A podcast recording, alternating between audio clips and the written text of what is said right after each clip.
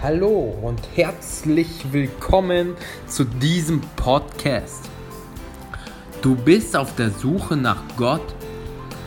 Glaubst du vielleicht, dass es irgendwas da draußen geben könnte, hast aber noch keine Entscheidung getroffen, was du genau glauben sollst? Bist du dir unsicher in dem, was und wem du glauben sollst? Dann ist dieser Podcast genau das Richtige für dich. In diesem Podcast wirst du nämlich Menschen kennenlernen, die ihre persönlichen Erfahrungen im Glauben teilen, erfahren, wie Jesus in ihrem Leben präsent geworden ist und wie sich ihr Leben durch den Glauben verändert hat.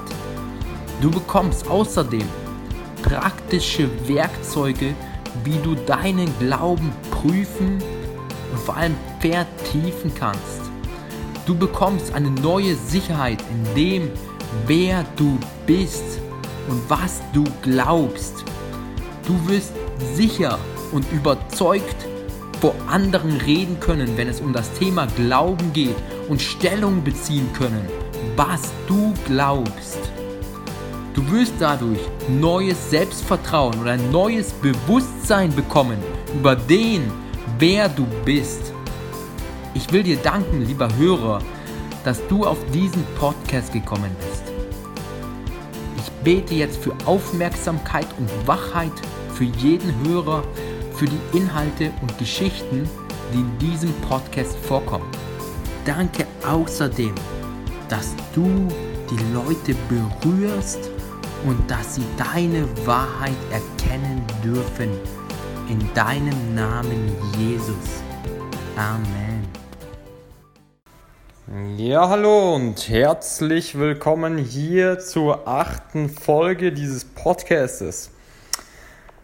Diese Folge soll an die Folge Was sagt Jesus über das Thema Reichtum anknüpfen und wir würden das noch ein bisschen, weil wir haben da vor allem die Bergpredigt in Matthäus 5 angesprochen, was Jesus über Reichtum dort sagt.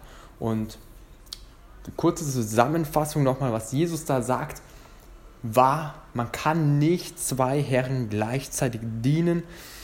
Entweder man gehorcht dem einen oder dem anderen. Also entweder man trachtet nach dem Reich Gottes oder dem Reichtum, sagt Jesus. Und er sagt außerdem dort in der Bergpredigt, da wo dein Reichtum ist, da hängt auch dein Herz.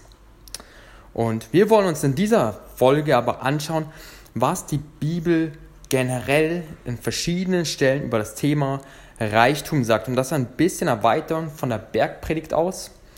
Und ich habe hier mal was rausgesucht in Hebräer 13, Vers 5 bis 6, was ich euch jetzt vorlesen darf. Lasst nicht die Geldgier euer Leben bestimmen. Gebt euch zufrieden mit dem, was ihr habt. Denn Gott selbst hat versprochen, ich werde dich nie vergessen und dich niemals im Stich lassen. Das gibt uns Mut und wir können uns voll Zuversicht sagen, der Herr ist mein Helfer. Deshalb fürchte ich mich nicht. Was kann ein Mensch mir anhaben? Genau, also er spricht hier von Geldgier, dass wir zufrieden sein sollen mit dem, was wir haben. Und wir auf Gott schauen sollen und Jesus. Und eine andere Stelle in Matthäus 6, Vers 24 ähm, war eben die, die ich anfangs schon ähm, wiederholt habe, aber ich darf sie an dieser Stelle nochmal vorlesen. Niemand kann zwei Herren dienen.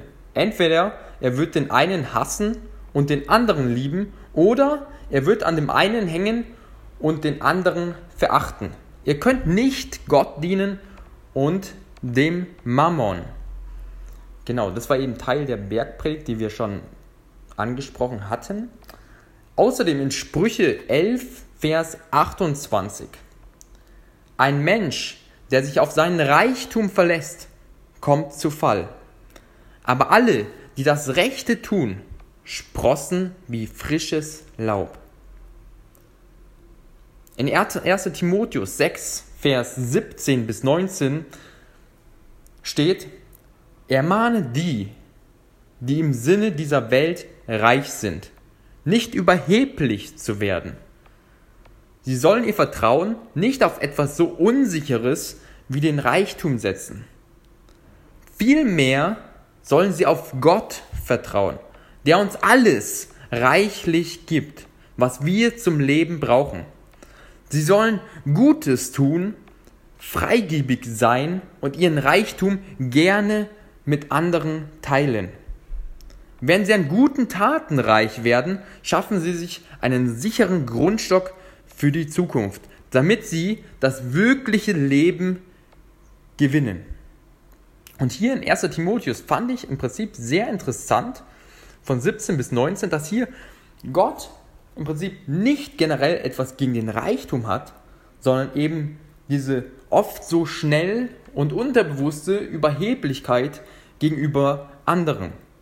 Gott sagt hier ganz klar, vertraut nicht auf so etwas Unsicheres wie den Reichtum. Setzt diesen Reichtum, wenn ihr Reichtum besitzt, lieber ein, um gute Werke zu tun, um das Reich Gottes zu bauen, um Reichtum weitergeben zu können, zu dürfen.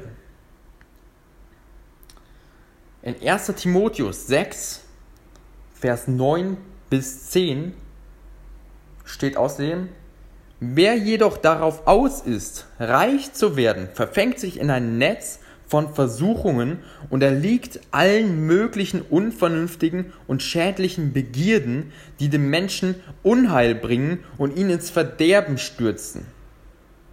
Denn die Liebe zum Geld ist eine Wurzel, aus der alles nur erdenklich Böse hervorwächst. Schon manche sind vom Glauben abgeirrt, weil sie der Geldgier verfallen sind und haben dadurch bitteres Leid über sich gebracht. Also hier in Timotheus warnt uns Gott, warnt uns Jesus im Prinzip vor Geldgier und diesen Versuchungen, die in Reichtum so leicht zu weltlichen Begierden führen, wie es hier heißt. Und wir dürfen sehr, sehr wachsam sein, wo unser Herz hängt. Denn da, wo unser Reichtum ist, hängt auch unser Herz, sagt Jesus in der Bergpredigt. Und das war in, übrigens, das, was ich gerade zitiert habe, war Matthäus 6, Vers 21. Denn dort steht, denn wo dein Reichtum ist, da wird auch dein Herz sein.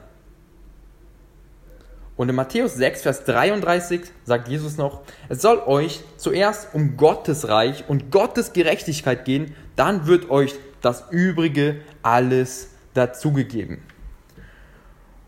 Und ich danke dir hier, Jesus, an dieser Stelle für dein Wort und was du sprichst und für die Bibel und danke für die Bibel, dass es dein Wort ist, Jesus. Und ich bete für Wachheit und für Weisheit, Jesus, und für, ja, dass du uns zeigst, wo unser Herz hängt. Und ich für mich und für alle Zuhörer, die es auch wollen, sage, ich möchte mein Herz nicht an Reichtum hängen, sondern ich möchte mein Leben dir hinlegen, Jesus. Und danke, dass du für uns sorgst, Jesus. Und danke, dass du uns geschaffen hast. Und wir oder ich möchte dir vertrauen. Und jeder Zuhörer, der das gerne mitbeten würde, der darf das gerne tun. Und ihr könnt gerne das laut nachbeten für euch. Jesus, ich möchte dir vertrauen. Und mit diesen Worten segne ich euch jetzt für den Tag. Ich bete für Weisheit durch deinen Heiligen Geist. Ich segne allen mit deinem Heiligen Geist, der in uns ist, der durch uns fließen darf. Und danke, Jesus, für deine Liebe und für deine Freude und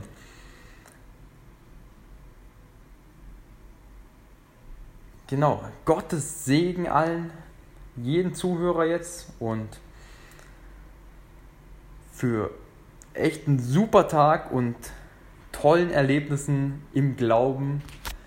Und genau. Amen.